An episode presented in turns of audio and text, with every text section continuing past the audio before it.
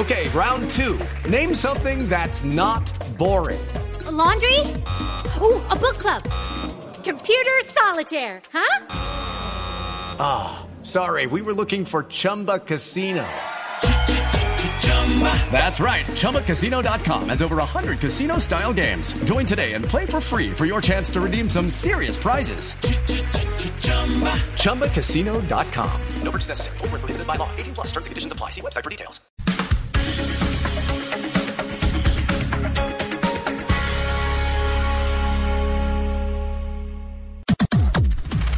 Las noticias del mediodía en Mañanas Blue.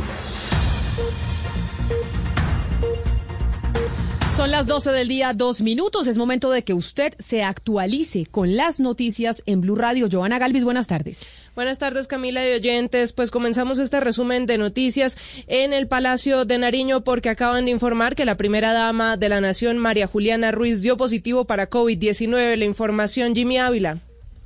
Joana, buenas tardes. Efectivamente, a través de un comunicado, la presidencia de la República anunció que desde el inicio de la pandemia y de manera periódica, tanto el presidente de la República, Iván Duque, como la primera dama de la Nación, María Juliana Ruiz, se realizaron pruebas COVID-19 ante el alto nivel de exposición e interacción que mantienen. Y precisamente hoy, 24 de noviembre, fueron entregados los resultados de las pruebas realizadas el día anterior y la primera dama, como usted bien lo ha dicho, María Juliana Ruiz, dio positivo y en ese momento se encuentra asintomática siguiendo los protocolos de aislamiento establecidos por el Ministerio de Salud. Por su parte, el presidente de la República, Iván Duque, ha resultado negativo de dicha prueba. En este momento hay cerco epidemiológico en la Casa de Nariño y hay una activación de los protocolos para evitar que otros funcionarios sean contagiados.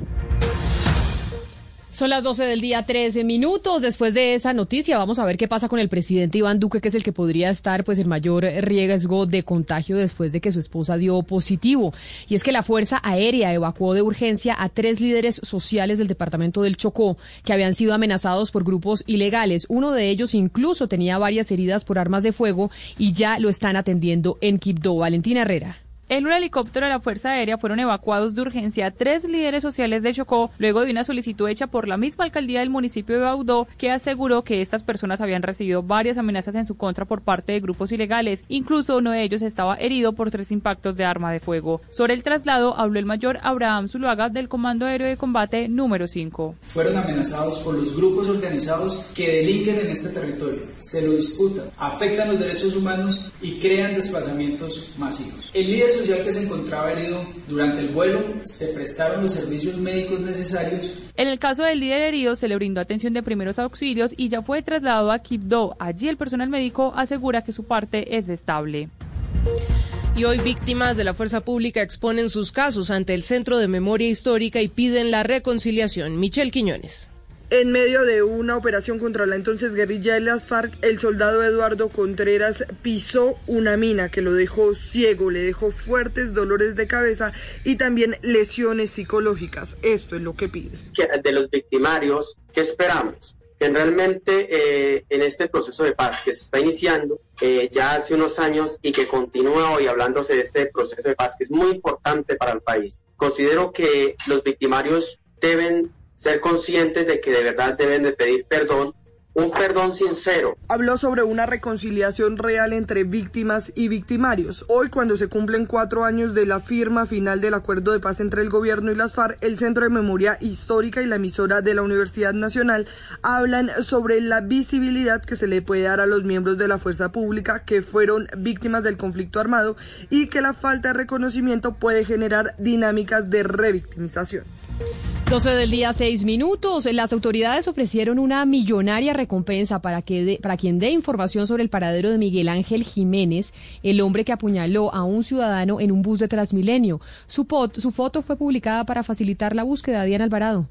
Se trata de Miguel Ángel Jiménez, una persona de nacionalidad venezolana y por quien se está ofreciendo una recompensa de hasta 20 millones de pesos para capturarlo. Escuchamos al general Oscar Gómez Heredia, comandante de la Policía Metropolitana de Bogotá. Este criminal de nacionalidad venezolano también eh, tiene antecedentes por hurto, fue capturado el año anterior y fue dejado en libertad. Cabe resaltar que el pasado 18 de noviembre las autoridades confirmaron la captura de uno de los cómplices de este hecho. Se trató de Luis Neomar García, conocido con el alias de Chompiras, quien se había pintado el cabello y dejado el bigote en un intento por burlar la acción de las autoridades.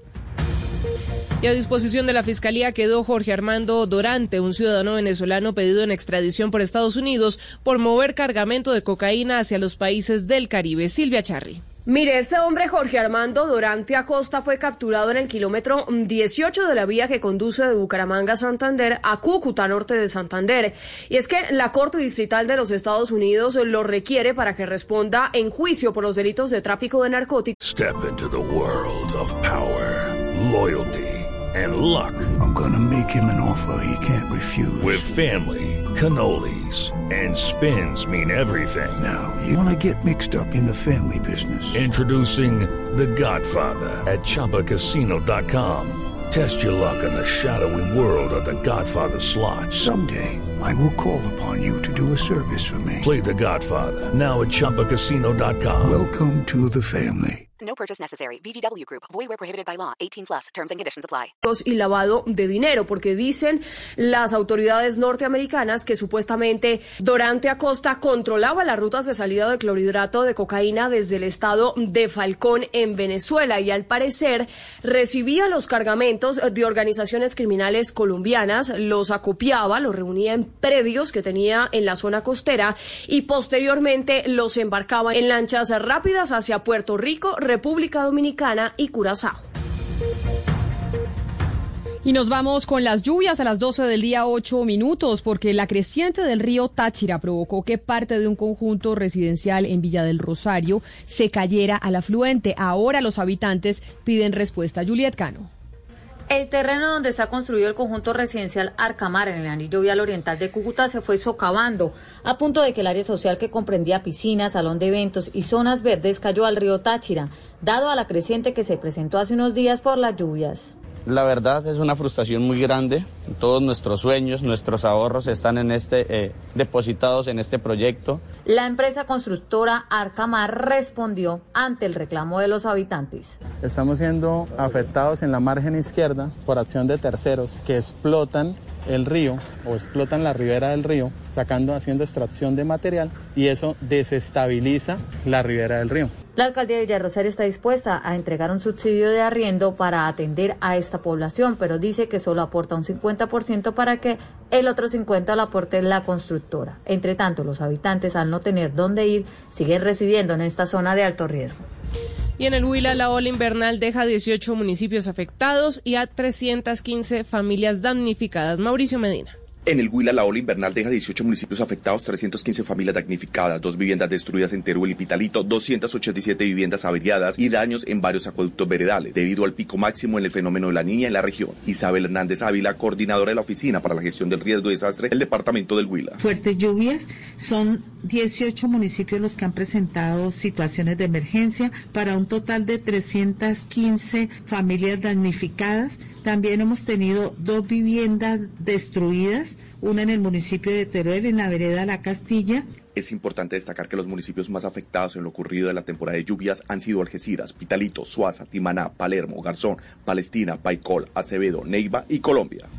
12 del día, 10 minutos. Ahora nos vamos a San Andrés y Providencia porque una conmovedora iniciativa tienen los tripulantes de una empresa de pesca industrial que es privada para llevar ayuda a la isla de Providencia. La historia la tiene Carlos Cataño.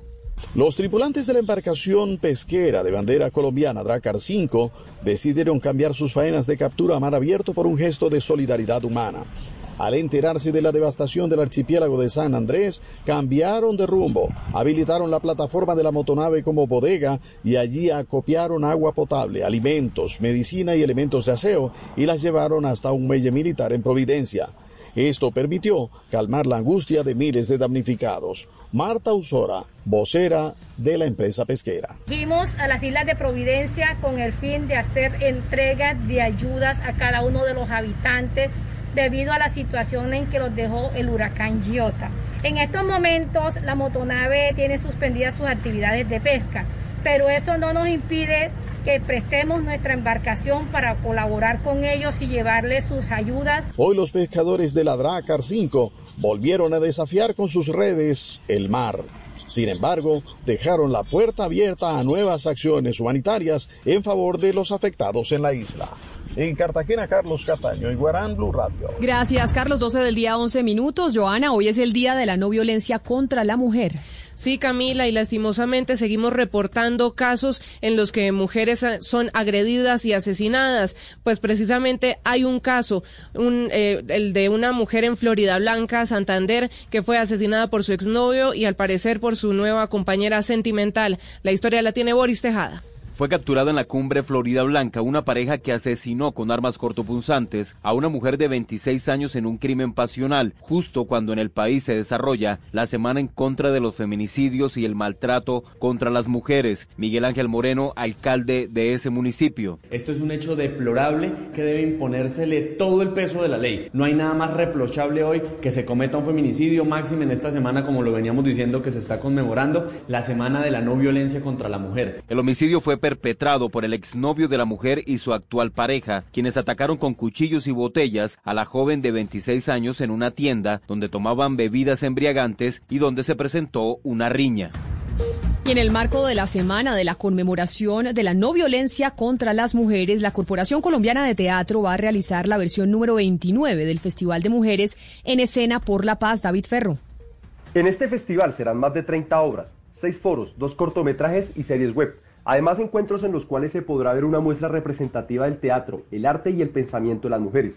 El evento tendrá varios escenarios en donde los asistentes podrán disfrutar del rol de las mujeres en la construcción de paz. Carolina Ramírez, coordinadora general de la Corporación Colombiana de Teatro. El día 24 para acompañarnos con un concierto bellísimo conmemorando la firma de los acuerdos de paz.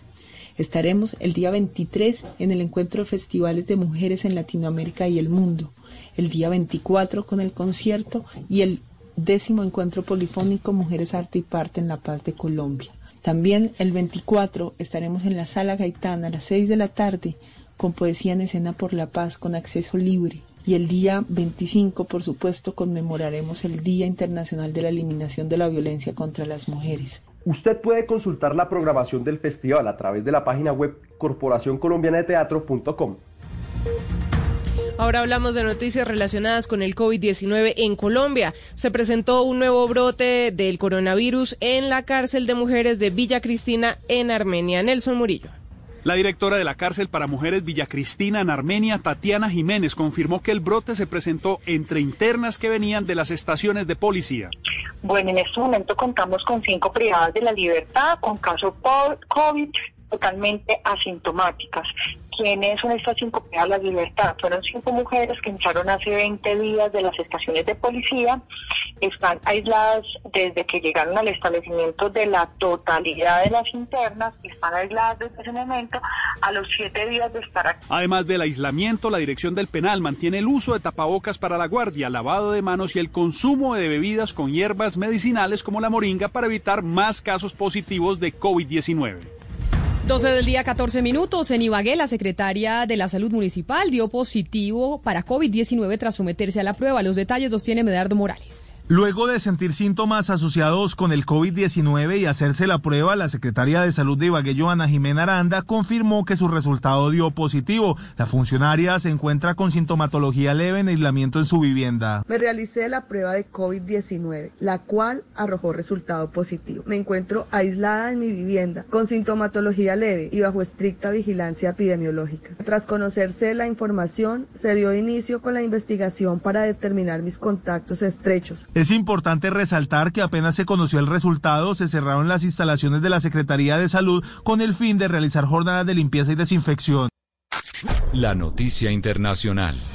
La noticia internacional se desarrolla en España, donde explicaron cómo será el proceso de vacunación contra el COVID-19 previsto para enero y cuáles serían las medidas para las fiestas de fin de año. Enrique de Rodríguez. Ha sido definitivamente hoy cuando el gobierno de España ha dado a conocer cómo será el procedimiento por el que se realizará la vacunación de toda la población a lo largo de los primeros meses del próximo año. Por boca del ministro de Sanidad, Salvador Illa, hemos sabido que hay 18 grupos poblacionales para la vacunación en función de cuatro tipos de riesgo, el de mortalidad, el de exposición a la enfermedad, el del impacto socioeconómico y el de la transmisión de la propia enfermedad. El ministro también ha aclarado quiénes van a ser los primeros en recibir la vacuna. Les anuncio que los residentes y el personal sanitario y sociosanitario en residencias de personas, mayor, de personas mayores y con discapacidad serán los primeros grupos que se vacunarán frente al COVID-19. El titular de la cartera de Sanidad ha señalado que será una vacuna gratuita y que se va a administrar a través del Sistema Nacional de Salud. Sobre las próximas fiestas navideñas, el gobierno no se ha pronunciado todavía sobre sus planes para esos días, pero sí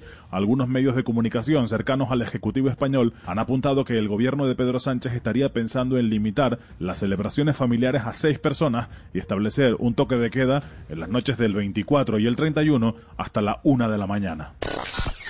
La noticia deportiva. La noticia deportiva es que a esta hora ya se juegan los cuartos de final de la Liga Femenina en Colombia. Transcurriendo ya la segunda parte, en Bucaramanga está empatando uno por uno Real San Andrés ante el Deportivo Independiente Medellín a las seis de la tarde Nacional América, a las ocho en el Metropolitano, mejor en el Romelio Martínez Junior ante Santa Fe y mañana se enfrentarán Cali ante Millonarios. Los juegos de vuelta se disputarán durante el fin de semana.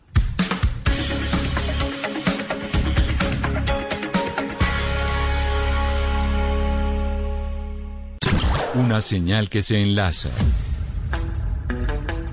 Regiones conectadas a través de un dial. A partir de este momento, Oscar Montes, Ana Cristina Restrepo, Hugo Mario Palomar, Valeria Santos, Gonzalo Lázari, Rodrigo Pombo y Camila Zuluaga analizan y debaten el tema del día. El tema del día. Colombia está al aire.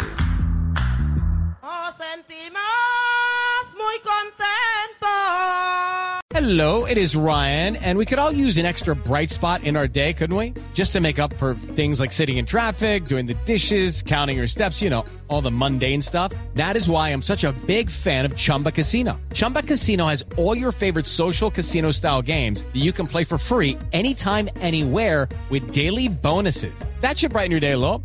Actually, a lot. So sign up now at chumbacasino.com. That's ChumbaCasino.com. No purchase necessary. VGW. Void were prohibited by law. See terms and conditions. 18 plus.